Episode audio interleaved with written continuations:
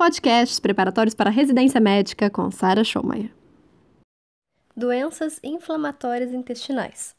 Eu tenho a doença de Crohn e a colite ulcerativa. Vou fazer um pequeno resumo das duas, o que mais cai, e depois vou destrinchando cada uma delas. Doença de Crohn é uma doença da boca ou ânus, mas principalmente no ilho terminal. Ilho terminal é a principal localização do Crohn. Ele pode começar a se manifestar geralmente a partir dos 10 anos e tem um pico bimodal, entre 15 e 25 e 55 e 60. Então, 15 e 25, 55 a 60. É mais comum em brancos e judeus. A fisiopatologia tem o TNF-alfa envolvido. E aí vão formar granulomas não caseosos. E isso é um achado que praticamente define a doença de Crohn mas é muito difícil achar um granuloma numa biópsia. O Crohn atinge toda a parede. Isso, atenção, é transmural. Por isso, pode causar as complicações. Fístulas perianais, geralmente complexas e múltiplas, que são bem características. Abscessos. Sem contar manifestações extraintestinais, como a irite, a episclerite, e o aspecto endoscópico bem interessante é que ele começa com uma lesão inicial conhecida como úlcera aftoide, úlcera aftoide, que depois vai passando para linear e mais tardiamente vai assumindo o aspecto em pedra de calçamento ou em paralelepípedo. E por isso mesmo ele tem um aspecto meio salteado na mucosa, ele não é contínuo. Medicações, vai tratar com corticoide, metronidazol, ciprofloxacino, imunossupressores, inibidor TNF-alfa como infliximab ou adalimumab. Aí as indicações de cada uma dessas terapias eu vou falar depois. Cirurgias, elas são bem restritas e são mais feitas para as complicações da doença, como obstrutivas, perfurativas, hemorragias. Porque a cirurgia não é curativa, então a ideia não é ficar tirando pedacinhos, pedacinhos, pedacinhos do Crohn. Agora, resuminho da retocolite ulcerativa. Ela inicia no reto e ela é contínua. Então, ela começa no cólon à esquerda e vai seguindo de forma contínua na mucosa. Isso é importante, hein? Ela é restrita à mucosa. Quanto ao pico de incidência, ela também é bimodal, dos 15 a 35 e dos 60 aos 70. É mais comum em judeus e em mulheres. O achado histopatológico clássico é o microabscesso de cripta. E é engraçado porque a confluência desses abscessos forma úlceras, e essas úlceras, como são regiões deprimidas, vão deixar áreas de mucosa normal que parecem elevadas, mas na verdade não são, são mucosa normal. Por isso eles chamam de pseudopólipo. É uma lesão, na verdade deprimida, que faz com que a outra normal pareça elevada. Interessante, né? A, a retocolite ulcerativa ela é uma lesão pré-maligna, pré-maligna para o adenocarcinoma. Existe uma forma fulminante da retocolite que ela é caracterizada pelo megacolon tóxico. Pode estar presente também na doença de Crohn, mas é muito mais frequente na retocolite. Vou ter taquicardia, distensão abdominal, febre, sinais de peritonite, mas o que vai me dizer para o diagnóstico é a radiografia simples de abdômen que eu vou identificar um transverso maior do que 6 centímetros. Se eu não conseguir tratar com medidas clínicas, vai para cirurgia. Ou se já tiver peritonite, já tiver grave. Do tratamento da retocolite. Na fase aguda, eu vou fazer corticóide, antibiótico terapia, que é aminoglicosídeo, metronidazol, ciprofloxacino ou ampicilina e metronidazol. Então, posso combinar essa galera toda. Na fase crônica, posso fazer sulfasalazina. Atenção, atenção, atenção, atenção. Sulfasalazina não serve para Crohn, tá? Sulfasalazina é para retocolite. Além dela, posso também usar imunossupressores. Tratamento é cirúrgico nos casos de intratabilidade clínica. Dentre outros, vamos ver mais para frente. E sabe por que, que dá para fazer cirurgia e tirar todo o colo e o paciente ficar curado? Então, o ideal é fazer uma proctocolectomia total com a confecção da bolsa ileal. Existem marcadores clássicos de cair em prova, que é o ASCA e o ANCA.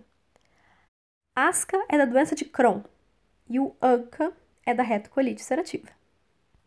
Pensa assim, asca de asco por causa das, das lesões peranais. Então eu penso assim, doença de Crohn, lesão peranal, asco, asca, entendeu? aí eu decoro o asca. Asca, doença de Crohn, anca é retocolite. Para os dois diagnósticos, porém, eu não tenho um teste único confirmatório. Eu vou fazer o diagnóstico da doença com base na clínica, nos achados endoscópicos e histológicos. E é interessante porque o diagnóstico pode mudar. Muitas vezes, o diagnóstico muda de retocolite ulcerativa para a doença de Crohn. Só que o contrário é um pouquinho mais raro. Geralmente, um paciente está como se fosse uma, uma retocolite de repente evolui com várias fístulas. Peraí, isso não é retocolite, isso é doença de Crohn. Só que em 20% dos casos a gente nem consegue diferenciar, e aí fica como colite indeterminada. Quer saber uma diferença interessante entre a retocolite e a doença de Crohn? Curiosidade. O tabagismo é fator desencadeante para a doença de Crohn, mas é fator de proteção para a retocolite ulcerativa. Por isso mesmo que no, no episódio do House, quando tem um paciente com retocolite, ele orienta a pessoa a fumar. A gente não faz isso mas é, é relatado que o tabagismo melhora a retocolite ulcerativa. Algumas pessoas são suscetíveis. Por exemplo, na doença de Crohn, eu tenho correlação com o gene NOD2. NOD2, NOD2, NOD2, NOD2. Tem pergunta que quer saber isso. O NOD2 está relacionado a qual doença? Doença de Crohn. NOD2, doença de Crohn.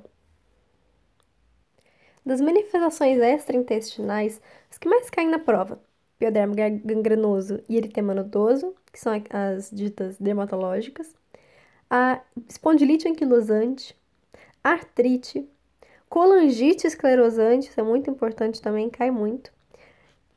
E interessante, tanto o pioderma gangrenoso quanto a colangite esclerosante, as duas são mais comuns na retocolite ulcerativa, enquanto que na doença de Crohn, o eritema nodoso é mais comum.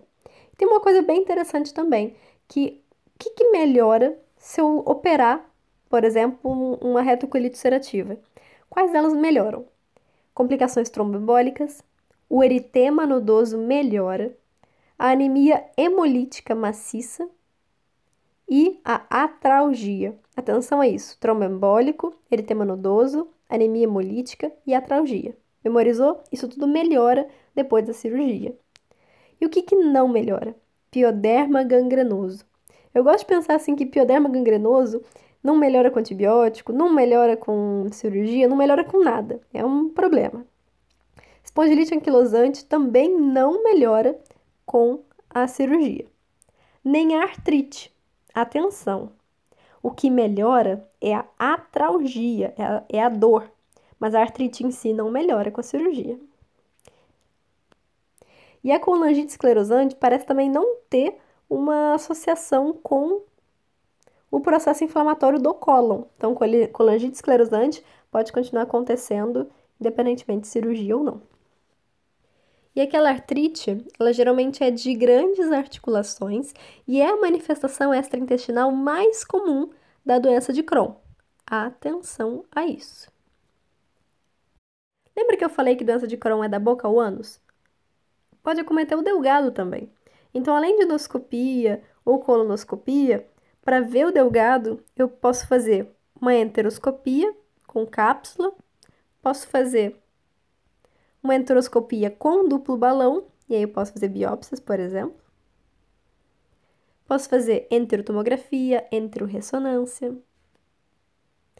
Mas Endoscopia digestiva alta e colonoscopia é para todos os casos, porque pode atingir qualquer lugar do trato digestivo, falando doença de Crohn.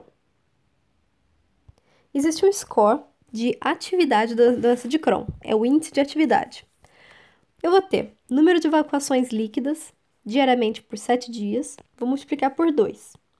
Dor abdominal, nenhuma é 0, leve é 1, moderada é 2, intensa é 3, vai multiplicar isso por 5.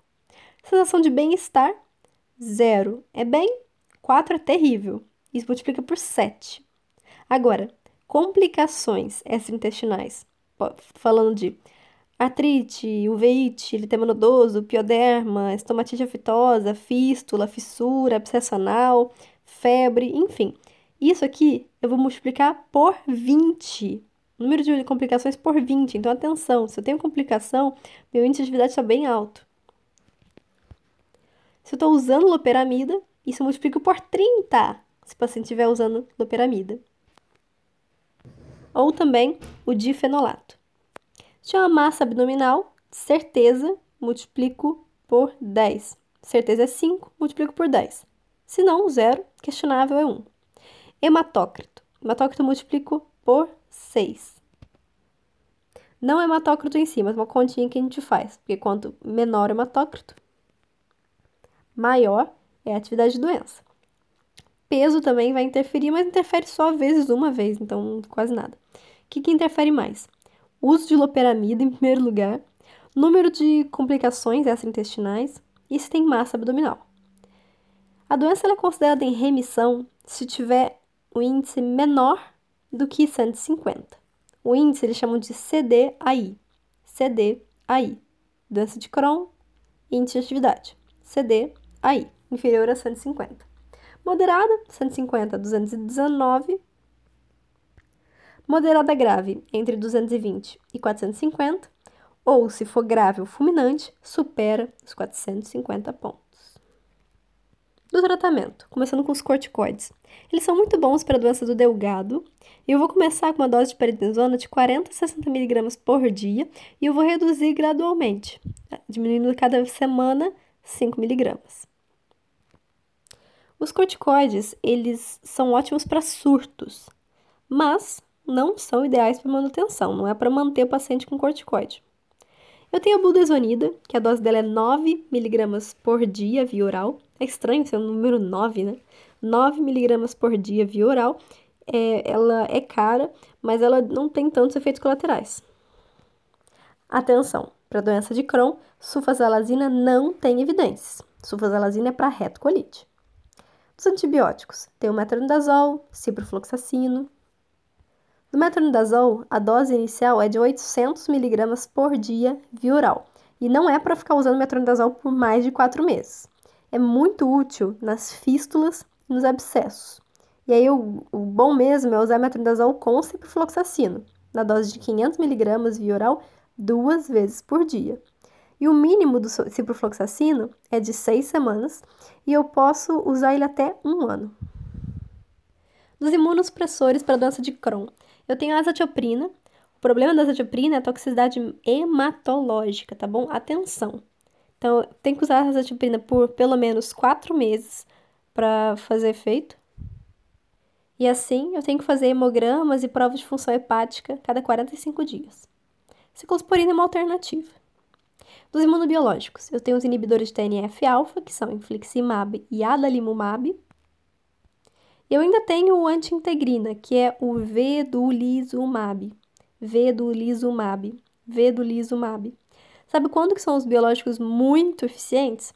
Para doença perianal e doença bem grave. Então, doença muito grave, doença perianal, imunobiológico faz muito bem. Tratamento cirúrgico da doença de Crohn, atenção, é restrito à obstrução, perfuração, hemorragia. Eu tenho que fazer a menor ressecção possível, então vou preferi as estricturoplastias em relação às enterectomias. Então, eu prefiro fazer a plastia do que retirar o segmento. Nos abscessos, posso fazer drenagem simples e aí geralmente resolve. Nas fístulas, eu tenho que evitar a fistulotomia que envolve o esfíncter anal.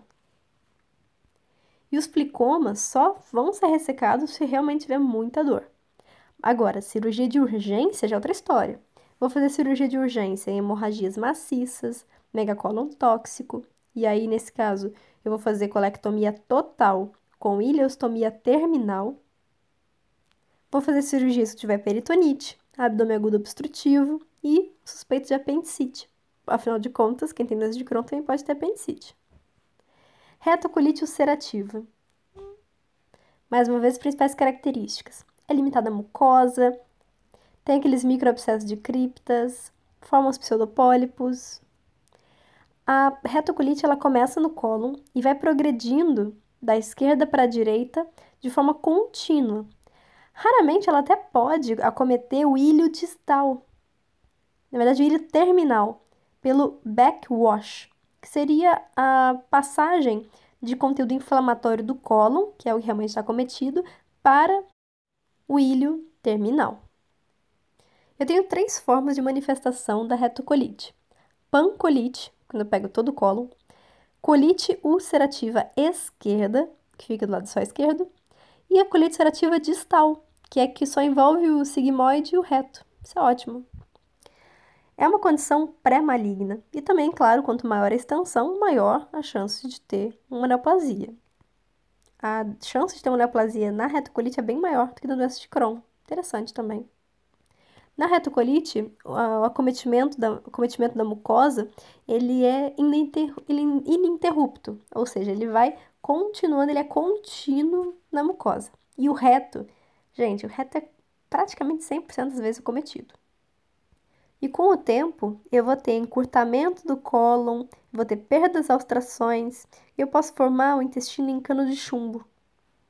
A classificação, ela é feita a partir da classificação de Montreal. Nesse critério, eu vou classificar de acordo com a localização e de acordo com o grau de atividade. De acordo com a localização, vou colocar em extensão, e por isso é E1, E2 e E3 de extensão. No E1, eu tenho doença confinada ao reto, que é a proctite ulcerativa. A E2, eu tenho a retocolite do lado esquerdo, que vai até flexura esplênica. E no E3, eu tenho a retocolite, então, extensa, que ela se estende além da flexura esplênica. E aqui já tenho o cometimento de bastante cólon. Em relação à atividade, eu tenho S0, S1, S2 e S3. S vem de severidade. Então, E de extensão, S de severidade. S0 está em remissão, paciente assintomático. S1 é leve, S2 moderada, S3 intensa. Na S1, o paciente tem quatro ou mais evacuações por dia, que podem ter ou não sangue. Mas eu não tenho acometimento sistêmico e as minhas provas de atividade inflamatória estão normais. Na S2, eu tenho mais de quatro evacuações por dia, então, ok, segue a mesma ideia, só que aqui eu já tenho alguns sinais de toxicidade sistêmica. Na S3, já tenho mais de seis evacuações com sangue por dia, frequência cardíaca alta, temperatura alta, hemoglobina baixa, VHS alto, então o paciente realmente está inflamado. No megacolon tóxico, eu também tenho alguns critérios. Primeiro, é o raio-x simples de abdômen, eu vejo o transverso maior do que 6 centímetros. E eu tenho que ter, ao mínimo, 3 dos quatro seguintes. Temperatura maior que 38,5, frequência cardíaca acima de 120, leucocitose neutrofílica maior do que 10 1.500 e anemia com hemoglobina menor que 60% do valor normal, associado a mais um dos seguintes. Então, é, desses sinais sistêmicos, é 3 do 4, de 4. E agora é ao menos um. Desidratação, é, alteração de consciência, distúrbio eletrolítico, hipotensão. E atenção, isso que adora cair em prova. Colonoscopia é contraindicado no diagnóstico do megacolon tóxico, porque pode perfurar. Nos pacientes com retocolite, sabendo que é uma, uma lesão pré-maligna, eu preciso fazer o rastreamento para adenocarcinoma. Atenção! E quanto mais extenso, maior a chance. A partir de 8 anos do início dos sintomas, eu faço uma colonoscopia a cada um ou a cada dois anos com biópsias seriadas. E interessante, o câncer associado à retocolite ele é muito mais agressivo, pode acontecer numa idade muito mais jovem do que o esporádico. Se eu já tiver displasia grave ou a própria massa tumoral, eu vou fazer o tratamento cirúrgico. E aí eu tenho que respeitar todos os princípios oncológicos, de margens, linfadenectomia. Tratamento agora da retocolite ulcerativa. Eu posso fazer na, na forma grave ou fulminante antibiótico terapia. E aí eu posso fazer aminoglicosídeo, mais metronidazol, mais ciprofloxacino ou ampicilina. Os corticoides são ótimos para induzir a remissão da doença, e aí começa com 40 a 60 miligramas via oral de prednisona, hidrocortisona na dose de 100 miligramas intravenoso, três vezes por dia. Em casos bem graves, e aí eu substituo prednisona após 7 a 10 dias. Depois da remissão, é, a manutenção de prednisona não muda futuras exacerbações nem evolução da doença. Então, não é para manter corticoide na retocolite ulcerativa. Para os córtico-dependentes, o tratamento vai ser cirúrgico. Interessante também, lembra daquela classificação de Montreal que falava da extensão? Se ela for restrita ao reto sigmoide, eu posso usar o enema de corticoide, que é 50 ml de água mais 100 de hidrocortisona duas vezes por dia ou um enema de budesonida, que é até melhor, porque ele tem uma metabolização hepática bem rápida e assim ele não tem tantos efeitos sistêmicos. Da fase crônica, eu tenho que tirar o corticoide assim que possível e começar com a sulfasalazina. A dose é de 2 a 4 gramas por dia via oral, principalmente na forma leve e moderada. Ah, e atenção! Administrou sulfasalazina, tenho que fazer ácido fólico para evitar anemia macrocítica, ok? Sulfasalazina mais ácido fólico. O 5-asa, ele, ou que é o ácido 5-aminosalicílico ou a mesalazina, é, é mais indicado aos indivíduos que têm intolerância à sulfasalazina. Porque nesses casos, a mesalazina e o 5-asa no geral, ele diminui cefaleia, tontura, infertilidade masculina do que é, em relação à sulfasalazina. Imunossupressão. Ela é feita para aqueles córtico-dependentes quando eu não posso fazer a colectomia agora nesse momento. Então, imunossupressão na retocolite ulcerativa, só mesmo se eu não for fazer a colectomia por algum motivo. E aí eu vou usar azatioprina, 2 a 2,5 miligramas por quilo por dia via oral, e ele começa a ter ação em torno de 3 a 4 meses de azatioprina. E a ciclosporina, que é 2 a 4 miligramas por quilo por dia intravenoso, que é só para os casos mais graves, já que a azatioprina é oral. Atenção à hepato e nefrotoxicidade, assim como hipertensão arterial. Tratamento cirúrgico. Eu vou fazer então nos casos de intratabilidade por medidas clínicas, principalmente naquelas manifestações extracolônicas que melhoram com a cirurgia. Eu vou fazer tratamento cirúrgico se eu tiver suspeitando de neoplasia ou se nas crianças eu tiver retardo de crescimento. E de preferência, eu quero preservar a válvula iliocecal. Nas opções cirúrgicas, eu tenho a pitaia, pitaia, pitaia, pitaia, lembra da fruta, que é a proctocolectomia total com anastomose ilioanal e reservatório ileal. Meu Deus. Então, vamos resumir isso aqui. Proctocolectomia total, significa tiro o colo, tiro o reto. Aí vou fazer uma anastomose ilioanal, ou seja, pego o ilho, coloco no ânus e faço um reservatório ileal, uma bolsa, para poder coletar as fezes ali. Uma outra opção é fazer a proctocolectomia total com uma ileostomia definitiva, o problema aqui é que o paciente vai ficar com a bolsa de listomia e ele geralmente não gosta, nem eu gostaria.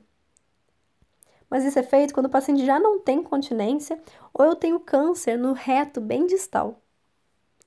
O problema também é que a pitaia, que faça a bolsa ileal, ela pode muitas vezes ter que ser convertida a uma ileostomia definitiva, o paciente acaba por ter uma ileostomia.